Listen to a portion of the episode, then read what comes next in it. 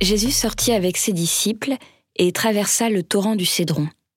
Il y avait là un jardin dans lequel il entra avec ses disciples. Judas, qui le livrait, connaissait l'endroit lui aussi, car Jésus et ses disciples s'y étaient souvent réunis. Judas, avec un détachement de soldats ainsi que des gardes envoyés par les grands prêtres et les pharisiens, arrive à cet endroit. Ils avaient des lanternes, des torches et des armes. Alors Jésus, sachant tout ce qui allait lui arriver, s'avança et leur dit Qui cherchez-vous? Ils lui répondirent Jésus, le Nazaréen. Il leur dit C'est moi, je le suis. Judas qui le livrait se tenait avec eux.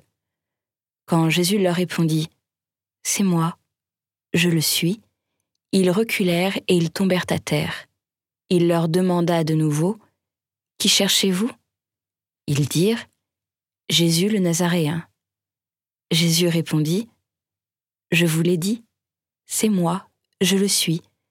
Si c'est bien moi que vous cherchez, cela, laissez-les partir. Ainsi s'accomplissait la parole qu'il avait dite. Je n'ai perdu aucun de ceux que tu m'as donnés. Or, Simon-Pierre avait une épée.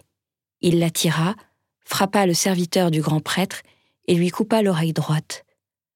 Le nom de ce serviteur était Malchus. Jésus dit à Pierre, Remets ton épée au fourreau.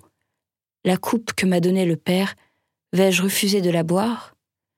Alors la troupe, le commandant et les gardes juifs se saisirent de Jésus et le ligotèrent.